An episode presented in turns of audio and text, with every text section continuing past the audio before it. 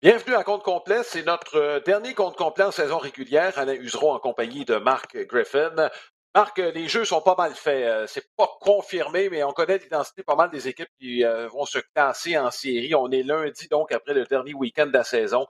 les jeux sont faits, sauf, bon, on va commencer ligue par ligue, ligue nationale. c'est presque réglé pour les Phillies de Philadelphie. Les Brewers se sont tirés dans le pied pas mal au cours de la dernière semaine. Marc, les Phillies ne sont pas aidés non plus.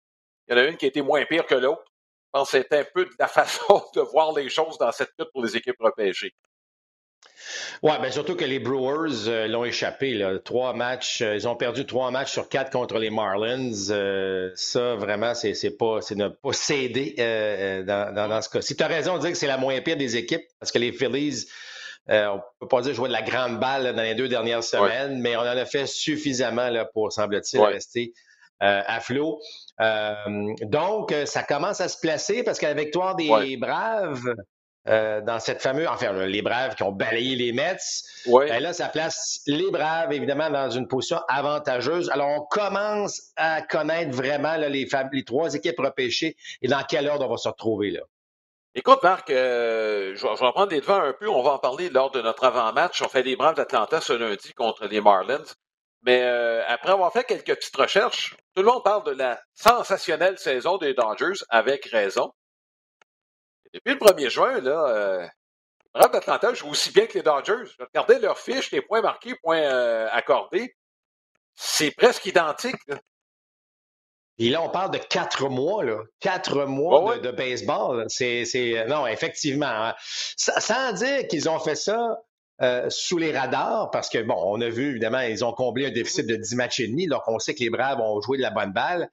Mais c'est vrai qu'on met les Dodgers sur une autre planète. Mais pourtant, euh, les Braves ont été sur la même planète depuis les quatre derniers mois de la, de la saison. Alors ça, c'est pas peu dire pour la troupe de, euh, d'Alex Antopoulos qui, encore une fois, manœuvré, a trouvé des, des gars qui pouvaient l'aider. Ça va donner droit à de très bonnes séries des deux côtés, évidemment. Mais avec les Braves, champions défendants, c'est parvé une tonne de fois, là aussi, que les champions défendants revenaient avec une saison d'une centaine de victoires. les Braves font les choses de la bonne manière, il n'y a aucun doute là-dessus. Oui. Écoute, euh, d'ailleurs, on les voit. Je le rappelle, les Braves d'Atlanta ce soir contre lundi soir contre les Marlins. Ligue américaine, maintenant, ben, les champions, on les connaît. Euh, Cleveland, la semaine passée, c'était déjà réglé. Euh, Houston aura bon l'avantage du terrain pour l'ensemble des séries. Équipe repêchée aussi, Marc, c'est réglé. presque réglé pour les Blue Jays de Toronto. On a joué contre une équipe qui semblait pas très motivé, les Red Sox de Boston, en fin de semaine. On a fait ce qu'on avait à faire. On les a euh, décivés les trois matchs. Oui, exact. Euh, là, les Blue Jays, c'est le fun quand même de voir euh, des gars comme Teoscar Hernandez qui ont vraiment bon, débloqué. Il a connu une bonne saison, mais là, tu vois qu'en ce moment, les Whit Merrifield s'installe comme joueur de deuxième but régulier, qui a très bien fait en fin de saison jusqu'à maintenant. là, là, ce qui serait intéressant pour les Jays, c'est qu'on puisse confirmer cette première place c'est peut-être dès ce lundi. Pour après ça, ben, sans dire relaxer, là, mais euh, tu ne seras pas obligé d'utiliser un lanceur partant que tu aurais voulu garder pour les séries pour t'assurer de cette première place, qui t'assure donc de jouer à domicile le fameux 2-2-3. Là.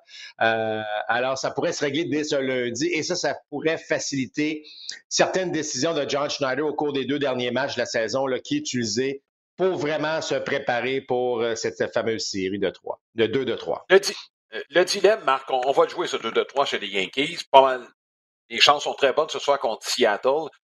D'autres arrivent Chez les Yankees, non, chez les Blue Jays. Chez les Blue Jays. Chez les Blue Jays, plutôt. Les Blue Jays, on reviendra aux Yankees tantôt. Euh, chez les Blue Jays, là, on arrive la dernière journée. Tu mets-tu ton gros partant pour avoir l'avantage du terrain ou tu t'assures de l'avoir pour le 2-2-3? Ben, eh ben, écoute, Alain, c'est pour ça que je te dis, là, si ça peut régler ça lundi, ben ça va faciliter le travail de John Schneider. Là, si t'es pris, ben, écoute, euh, moi, moi, je pense que l'avantage du terrain vaut énormément là-dessus. Ça, ça, ça, ça, a, ça a un impact, selon moi, assez majeur. Euh, J'aimerais pas être dans ses souliers pour prendre cette décision-là. Mais Alec Manoa va être disponible. soit soit qu'il va lancer ce match-là ou soit qu'il va lancer le premier match euh, vendredi. Alors, c'est sûr que tu ne veux pas l'utiliser pour ce, fameux match-là, d'où D'où le, match de lundi qui a, son importance, évidemment. Là. Il ne faut pas oublier que les Mariners, euh, qui tentent de rattraper donc les, Blue Jays. Eux, il leur reste quatre matchs à jouer, dont un double. Euh, et ça, c'est une série contre les Tigers de Détroit. Euh, alors bon, mais voyez-vous, les, les, Mariners ont échappé contre les A's d'Oakland. Alors, ça joue sur le terrain, mais je pense qu'idéalement pour les Jays, c'est de confirmer tout ça le plus tôt possible pour pas être obligé de prendre cette fameuse décision. Oui. Marc, euh, bon, euh, il y a des décisions qui devront se prendre et qui ont déjà été prises dans certains cas. Moi, en tête, j'ai Brian Shaw, qui euh, c'est un vétéran qui était là en 2016. écoute, il était un bon soldat cette année et avait quitté hein, les, Guardians ou les Indiens à l'époque pour se rejoindre au Colorado. On l'avait récupéré et là, écoute, une semaine avant que les séries commencent, on dit à Brian Shaw, ben écoute, merci, mais on passe à d'autres choses. On a peut-être d'autres bras qu'on va utiliser bon, avec le recours de, de Playsac et Valley notamment. Il y en a qui ont pris du galon euh, pendant ce temps-là. C'est pas des décisions faciles, ça marque. Euh, faut compte aussi de l'influence que ces vétérans-là peuvent avoir au sein de l'équipe. Et les Yankees de New York ont quelques joueurs qui pourraient revenir, donc là aussi, même si bon, euh, on a reçu un coup dur, là, Peut-être que Chapman a un sursis avec la blessure de Bretton. Moi, je pense que c'est ça qui va le sauver. Mais il y a quand même des équipes qui ont passé le mois de septembre à 28 joueurs qui devront prendre des décisions importantes. Euh, là, un autre aspect où le baseball a changé, Alain, c'est à ce niveau-là. C'est-à-dire que là, tu as l'impression, quels sont nos 26 meilleurs joueurs? Pas ceux qui ont plus d'expérience ou ceux qui vont. Tu comprends ce que je veux dire? C'est que euh, oh, surtout la façon dont les, les, Guardians ont été gérés cette année. Hein. On a laissé aller euh, une coupe de vétérans, on a fait confiance à des jeunes, on a été très dynamique, c'est une équipe qui met la balle en jeu, qu'on évite le retrait sur des prises.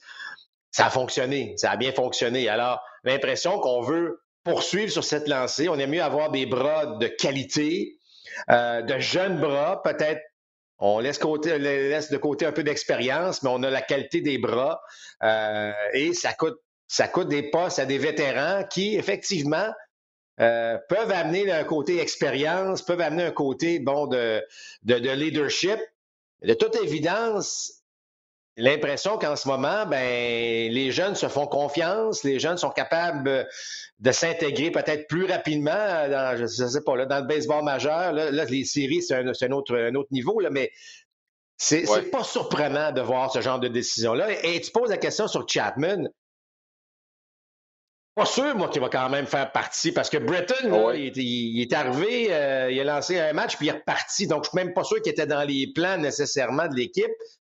Euh, c'est sûr que tu as besoin d'un gaucher, mais à un moment donné, tu as des décisions à prendre. Puis euh, là, ben, les Yankees n'ont pas à jouer ce fameux 2-2-3. On va attendre la série de division pour savoir qui, on, contre qui on va jouer. Puis ça, ça va influencer parce que si l'équipe contre qui tu joues a moins de frappeurs gauchers, de puissance, ou, ça peut influencer aussi la décision euh, d'un gérant, peut-être d'utiliser un joueur de position de plus, euh, compte tenu de, de, de, euh, de l'équipe adverse. Alors, difficile à dire, mais on pourrait avoir des surprises, moi, lorsqu'on verra, même dans la série 2 de 3, les formations des équipes.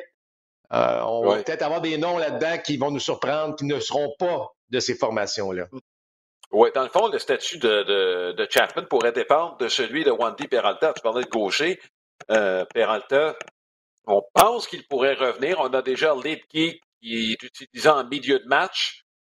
Donc, les Lois Siga, lui, gaucher, droitier, ça ne dérange pas trop. Il a une très bonne fin de saison en passant. Donc, euh, c'en est un qui a pris du galon devant Chapman, assurément. Euh, écoute, ça va dépendre de la façon dont les dés vont se passer. Moi, je pense que New York et le statut de Peralta pourrait déterminer la suite des choses.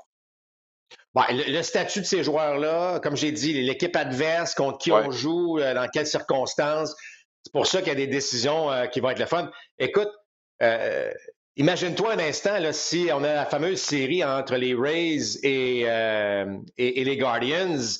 Ça va être du baseball pas mal le fun. Et là, tu vas être obligé probablement d'avoir un peu plus de lanceurs compte tenu du fait que les Guardians mettent la balle en jeu, un peu la même chose avec les Rays. On est tannant, des comptes élevés pas, tant de retrait sur des prises.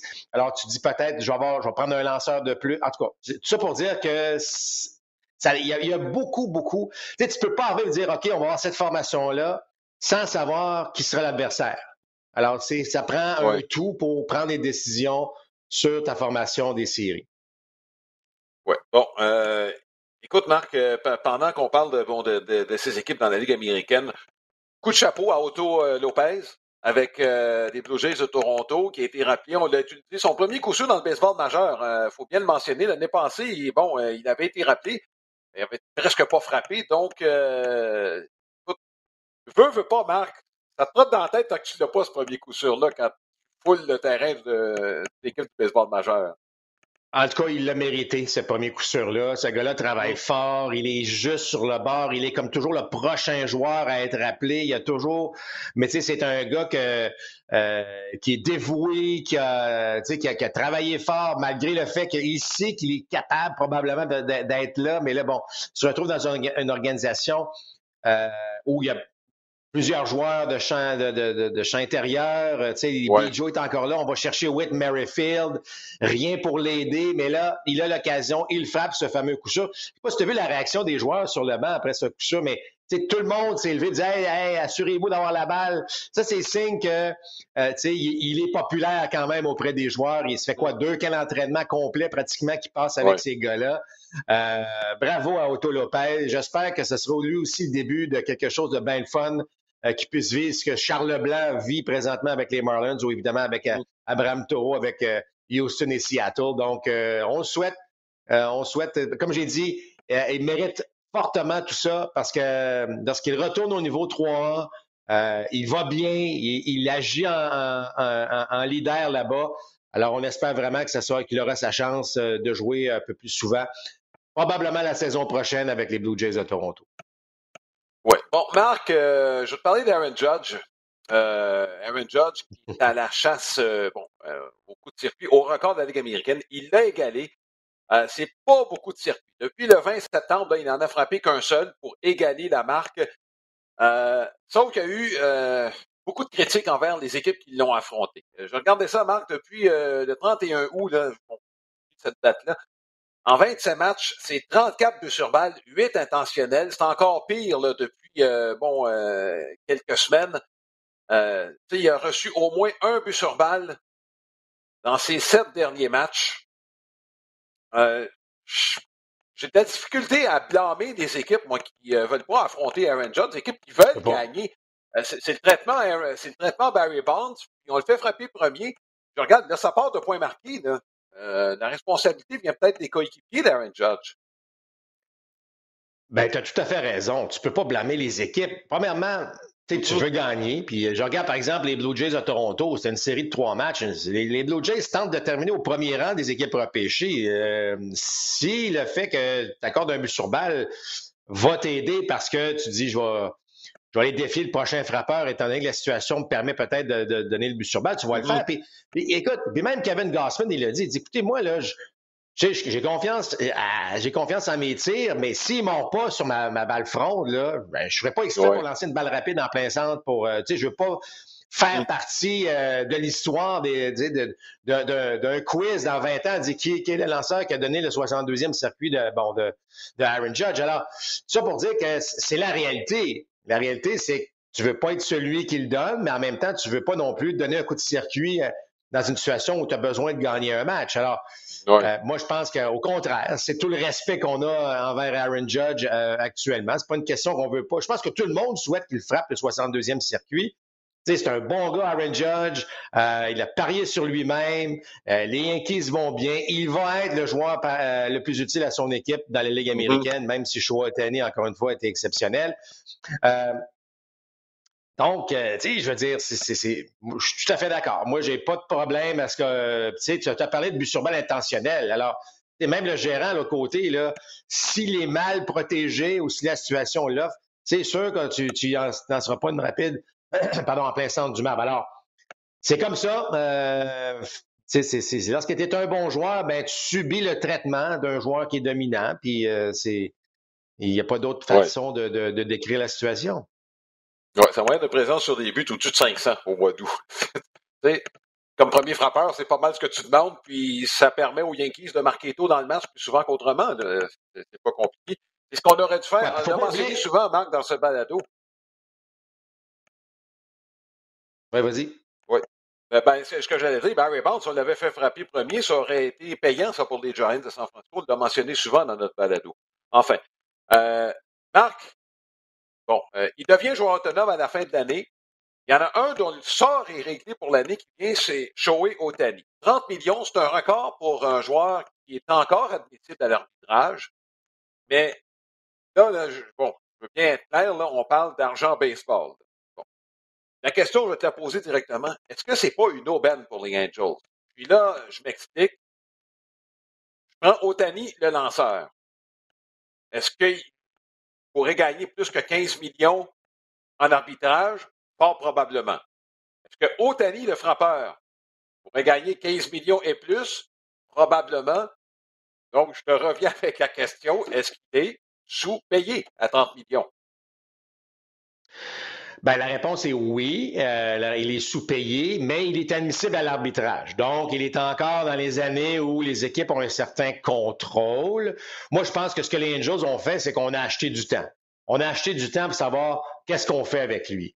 Est-ce qu'on l'échange? Est-ce qu'on le garde? Est-ce qu'on négocie pour effectivement un contrat à long terme au cours de la prochaine année, donc d'amorcer des négociations? On voulait juste s'assurer que, bon, on l'a pour l'année prochaine à 30 millions. Mais oui, c'est une aubaine. Écoute, Charlie Morton vient de signer une extension de contrat de 20 millions par année. J'aime beaucoup Charlie Morton, mais je m'excuse, mais Tani, t'en offres encore, offres plus en ce moment. Donc, est-ce qu'il vaut au, moins 20 millions comme lanceur, comme rendement?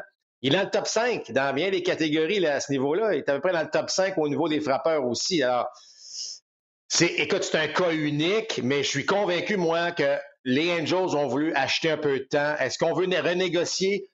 Les Angels sont à, vendre actuellement. Est-ce que le nouveau propriétaire qui va arriver, est-ce qu'il veut Otani et dire, moi, je vais lui donner 40 millions par année pendant 10 ans ou 500 millions pendant... Tu sais, tu comprends? Peut-être qu'il va vouloir. Peut-être pas non plus. Alors, c'est des circonstances. Moi, j'ai l'impression qu'on a vraiment voulu euh, acheter une autre année pour savoir qu'est-ce qu'on, où on s'en va avec cette franchise-là. Mais là, on s'est assuré de ses services pour un prix relativement modeste, terme argent baseball, pour bien spécifier, parce qu'à 30 millions, il n'y a personne qui va évidemment euh, pleurer sur son sort. Oui, mais moi, je me demande, si on était allé en arbitrage, quel est le montant qu'on lui aurait accordé, quels auraient été les, arguments, dans le fond, de ses agents, puis, euh, ceux des Angels, comme je le mentionne? Euh, en tout cas, regarde, c'est on verra ça va peut-être pas, Ça vaut peut-être pas la bataille que ça aurait donné, Alain, parce que, tu sais, là, tu as raison, là, ça aurait donné des arguments. On aurait fini à combien? Peut-être à 35? Est-ce que pour 5 millions, tu comprends, on veut cette guerre-là? Otali, me mm-hmm. semble, en tout cas, là, je le connais pas personnellement, mais il me semble être ce, ce gars-là qui veut pas faire de flafla avec ça. Il mm-hmm. veut jouer au baseball, il veut démontrer. Euh, donc, à 30 millions, je pense que ces agents ont dit, garde, ça vaut peut-être la peine d'y aller avec de cette manière-là. On s'entend à ce niveau-là. Puis comme, puis c'est pour ça que ça, me laisse croire, Alain, euh, que si on a accepté euh, du côté du clan Otani ce 30 millions-là, parce qu'il a quand même fallu négocier, s'entendre, oh, c'est qu'on sait qu'il y a une suite à ça. Il y a une négociation peut-être qui, qui est déjà amorcée soit pour un contrat à long terme ou justement, comme j'ai mentionné, soit que éventuellement, ben, euh, va aller, euh, jouer pour une autre équipe. Alors c'est pour ça que c'est, euh, il, y a d'autres choses là, qui découlent de cette décision là. Bon, on verra la suite des choses. C'est intéressant à voir. écoute, l'autre contrat qui bon, dont je veux parler, c'est celui de Charlie Martin. En fait, par la bande. Un autre sujet que je veux aborder parce que tu as, bon, parlé de quand même quelque chose d'intéressant lorsqu'il a lancé dans le match de dimanche, le fait que Morton, il a 38 ans, mais c'est clair, c'est quelqu'un qui se maintient en forme et tout ça. Euh, bon, dans le baseball, les athlètes ont changé et euh, sont plus en forme qu'ils n'ont jamais été. Mais je me pose des questions quand même sur certains cas. Puis là, tu me demandais si j'avais des noms en tête. Je vais t'en nommer un, nom en tête. C'est un vétéran qui est Lance Lynn. Lance Lynn, qui est un professionnel se prépare, quand il est au monticule, il est à son affaire, euh, il est concentré et tout ça. Mais depuis dans le baseball, Marc, c'est assez clair, il y a eu des problèmes au genou. Ça, c'est l'autre point que je veux souligner. Il n'est pas dans une condition physique idéale. C'est pas vrai, là, il y a, je dirais, minimum une dizaine de kilos en trop. Euh, c'est clair. Moi, je me demande, as un gars comme ça dans ton dans ton personnel de lanceur. Comme je, je mentionne, C'est un gars qui sait ce qu'il fait au monticule. Euh, il arrive à l'heure, il dérange pas personne. Mais je suis pas sûr que l'exemple euh, est parfait pour les joueurs qui l'entourent. Même si on l'aime beaucoup au sein des organisations dans lesquelles il a joué. Ben, ben ça, c'est une question, Alain. Euh, il y, a deux éléments. En fait, il y a plusieurs réponses à, ta question. Le joueur a des responsabilités. Et, et l'organisation, elle, prend des décisions en vue de ce qu'elle voit, de ce qu'elle ressent, de ce que. Alors, si le joueur, lui, pense ou, ou il a l'impression que lui fait les bonnes affaires, mais ça donne, ça donne ce que ça donne, comme, euh, comme euh, ben, ça sera la, la, direction de dire, ben nous, on aime ça ou on n'aime pas ça, donc on, on, va, on va prendre une décision en conséquence. Ce que je veux dire par là, c'est que les joueurs, l'organisation, là, entoure ses joueurs plus que jamais. OK? Tu as des nutritionnistes, tu as des euh, évidemment, tu as, des coachs, même au niveau bon, de, de, l'aspect mental, l'aspect physique. Je parle de nutri j'ai parlé de nutrition. Donc, on est très, très bien entouré. Mais à la fin de la journée, c'est la responsabilité du joueur d'utiliser ses services, euh, d'écouter les consignes. Mais si le joueur, puis je dis pas que l'Anson ne fait pas, là, absolument pas. Mais si le joueur n'embarque pas dans le processus, ben, il y aura des conséquences éventuelles, c'est-à-dire que bon, son rendement sera peut-être pas aussi bon. Puis donc, ce que je veux dire, c'est que l'organisation peut elle-même dire bon, ben nous, on n'a pas l'impression que ce gars-là en fait assez pour se garder dans une forme physique. On va passer à autre chose. sais. Alors, moi, que le joueur ait un physique X ou Y, qu'est-ce que tu veux? C'est son physique à lui, puis c'est comme ça qu'il est, c'est comme ça qu'il veut être. Moi, j'ai pas de problème. C'est sa carrière à lui. Donc, c'est à l'organisation de prendre une décision si on accepte ce joueur-là ou non si Lance veut couper euh, deux, trois années de sa carrière parce que de, que, lui, ce, poids-là, pour lui, ça, lui va, ben écoute, tant pis pour lui à ce niveau-là. C'est sa carrière à lui. C'est sûr que si tu regardes ça de loin, sans avoir toute l'information, on a l'impression qu'il pourrait effectivement euh, en faire un peu plus pour ressembler à, plus à un Charlie Morton, t'appelles Charlie Morton. Mais à la fin de la journée, on n'a pas ces renseignements-là. Et on n'a pas non plus à savoir, euh, on, ne connaît pas évidemment ce, que, ce, ce qui trotte dans la tête d'un gars comme Lance Lynn. Mais lorsque tu as des problèmes au genou, puis tu commences à avoir des. Euh, tu as l'impression qu'il pourrait t'en donner encore pour une coupe d'années, mais ouais. souhaiterais voir quelque chose à ce niveau-là. Mais à la fin de la journée, l'organisation doit se dire est-ce que j'aime ça, ce que je vois, ou est-ce que j'aime pas ça? Puis là, ben, vas-y en conséquence. Bien, justement, ça, c'est ma prochaine question. On vient de parler du point de vue de Lansing, du point de vue des White Sox de Chicago. Est-ce que ça n'en dit pas, dans le fond, plus sur les priorités des White Sox que sur Lynn? Les priorités de gagner ou les priorités de. Ben, les priorités quant à, ses responsabilités envers. C'est un vétéran, donc je ne sais pas qu'est-ce qu'on voulait faire avec Lansing. Oui, qu'il nous donne des manches et tout ça, mais est-ce qu'on voulait aussi que ce soit un exemple pour les jeunes? Euh, avec tout l'argent qui est dépensé avec les athlètes professionnels aujourd'hui, baseball de façon particulière dans ce cas-ci, ce serait un minimum de demander, euh, il y a 30 équipes qui se battent pour avoir des bras de qualité, je te comprends. Les White Sox avaient peut-être les mains liées dans ce cas-là, mais ça, ça me montre quand même que chez les White Sox, les priorités sont peut-être pas à la bonne place. Écoute, les White Sox n'ont pas connu une bonne saison, tout le monde le sait. On s'attendait à une domination de A à Z de cette équipe-là dans la division centrale. C'est évident, Alain, qu'il s'est passé des choses. Euh, euh, puis là, je ne blâme pas encore une fois Lance Lynn, j'étais pas là, mais il s'est passé quelque chose au niveau. Euh, Il s'est passé quelque chose au niveau. Parce qu'on n'a jamais senti cette équipe-là partir là, sur une séquence où là, on a gagné 12 sur 15, puis là, tout, tout, le talent est exploité. on n'a jamais senti ça de cette équipe. Euh, donc, est-ce qu'il manquait, ce qu'il manquait, est-ce qu'il y avait, j'ai pas, un manque de, synergie entre coéquipiers? Est-ce que, euh, est-ce que les vétérans ont peut-être pas donné l'exemple? Peut-être, il y a certes, mais c'est sûr qu'il est arrivé quelque chose qui n'a pas fait en sorte que cette équipe-là, puis venez pas me dire que les blessures, parce que là, les blessures, on pourrait parler des blessures de bien des équipes qui ont fait les séries. Donc, euh, il s'est passé quelque chose, exactement quoi, je ne sais pas, mais l'exemple que tu donnes en est peut-être un, alors que on est peut-être extrêmement individuel dans cette équipe-là, puis qu'on n'a pas travaillé, on n'a pas ramé dans le même sens. c'est pas impossible non plus. Donc, euh, mais clairement, il s'est passé quelque chose euh, qui a fait que cette équipe-là n'a jamais, que les joueurs n'étaient peut-être pas dans un état d'esprit optimal lorsqu'on a commencé cette saison-là, puis on dirait que ça n'a jamais démarré par la suite. Bon, écoute, on aura l'occasion de faire le bilan de, à la fin de la saison, après les séries éliminatoires. chez les Mariners de Seattle, on a bon promu Justin Hollander au poste de directeur général. Ça change absolument rien sur le processus décisionnel à l'intérieur de l'organisation, mais ça ne fait que confirmer, tu peux, euh, le changement structurel de l'ensemble des équipes dans le baseball majeur. Euh, bon, Epstein, par exemple, qui était directeur général avec les Red Sox de Boston, qui est devenu par la suite directeur des opérations baseball.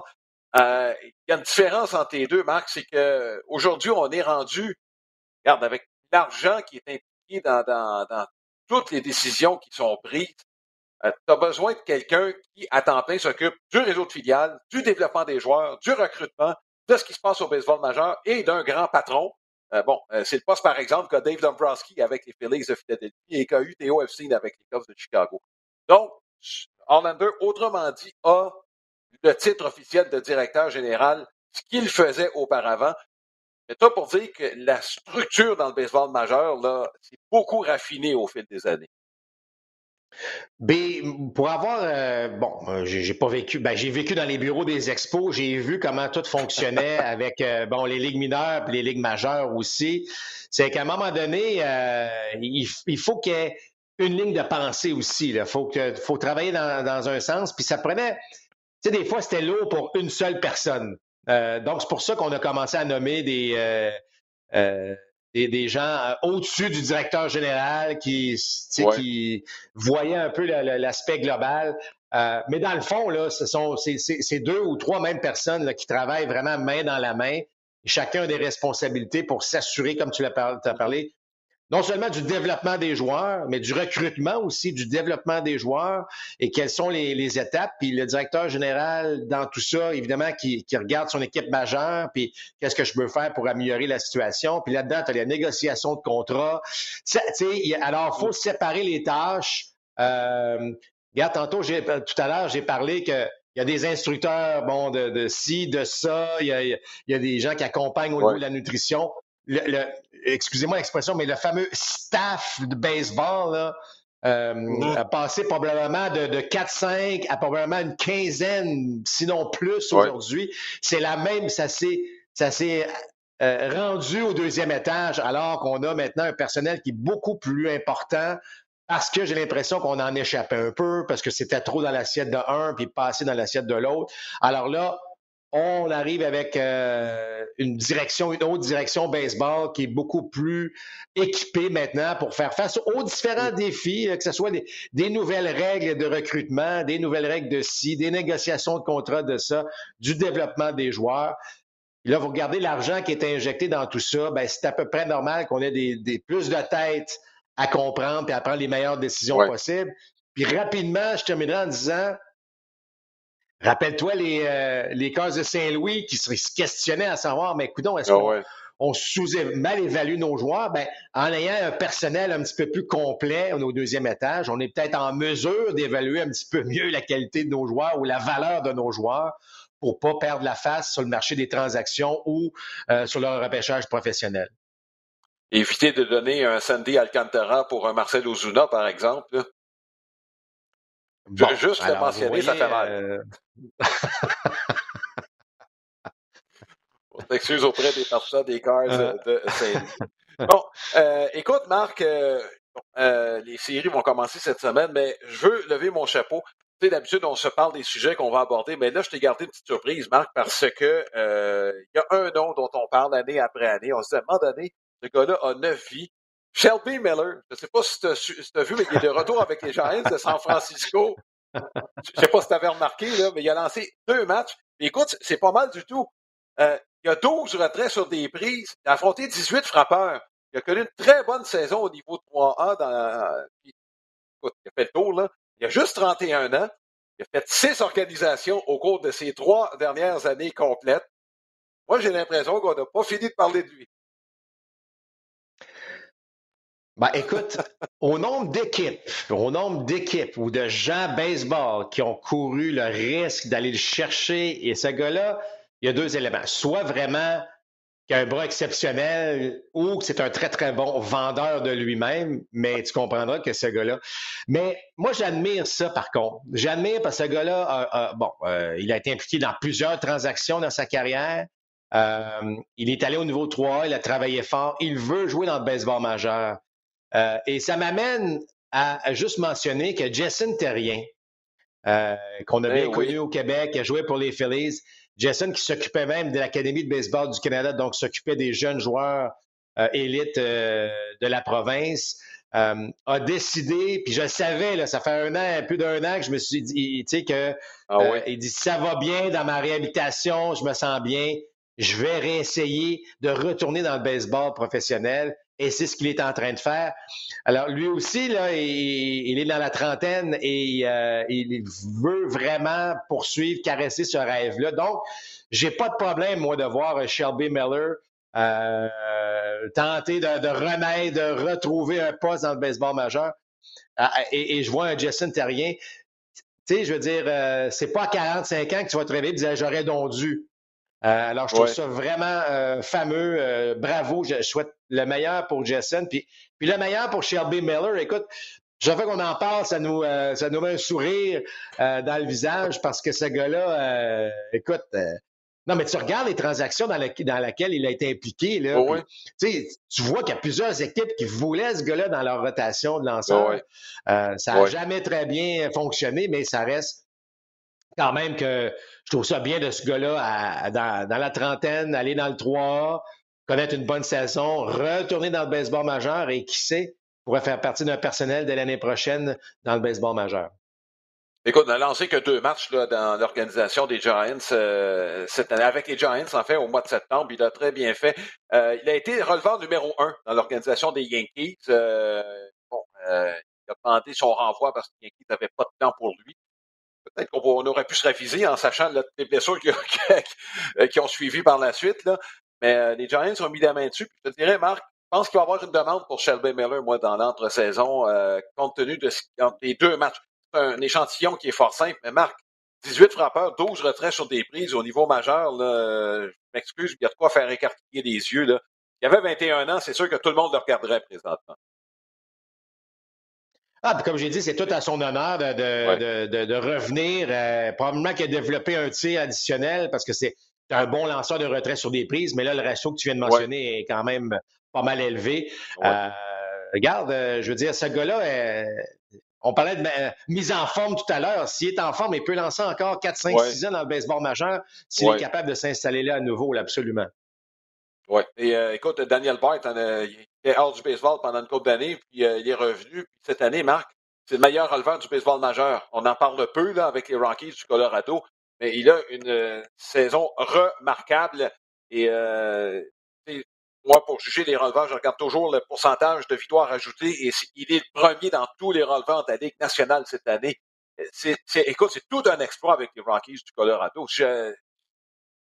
bon, il n'y aura pas de vote le trophée Cy Young, mais ce qu'il a accompli cette année, là, c'est vraiment impressionnant, Bard. Oui, puis surtout qu'il y, a des, euh, des releveurs qui connaissent de très, très bonnes saisons. Je parle de releveurs plus connus. Et, euh, et la statistique euh, qui mentionne qu'il est premier. c'est une belle histoire. Et c'est malheureux qu'il joue pour les Rockies. Les Rockies n'ont pas une bonne saison, n'étaient pas dans la course. mais ce sont des, des, histoires qui sont vraiment, vraiment le fun.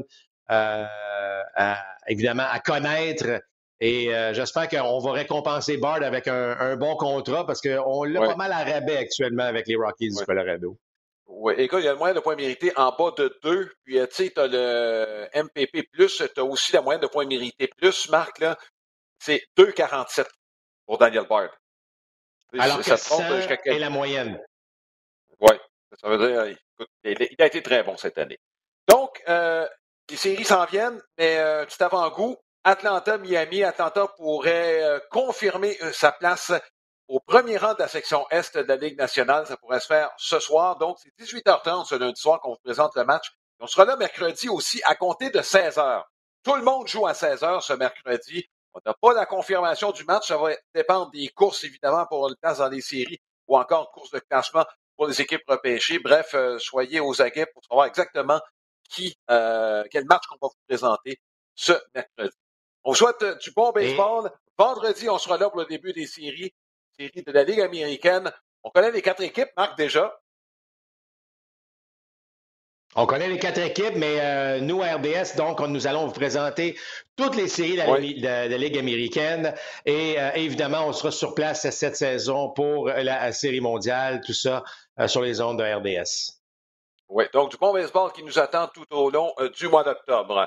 On souhaite de passer une bonne semaine de baseball. Les séries commencent vendredi. On s'en souhaite des bonnes. Portez-vous bien. Bye bye.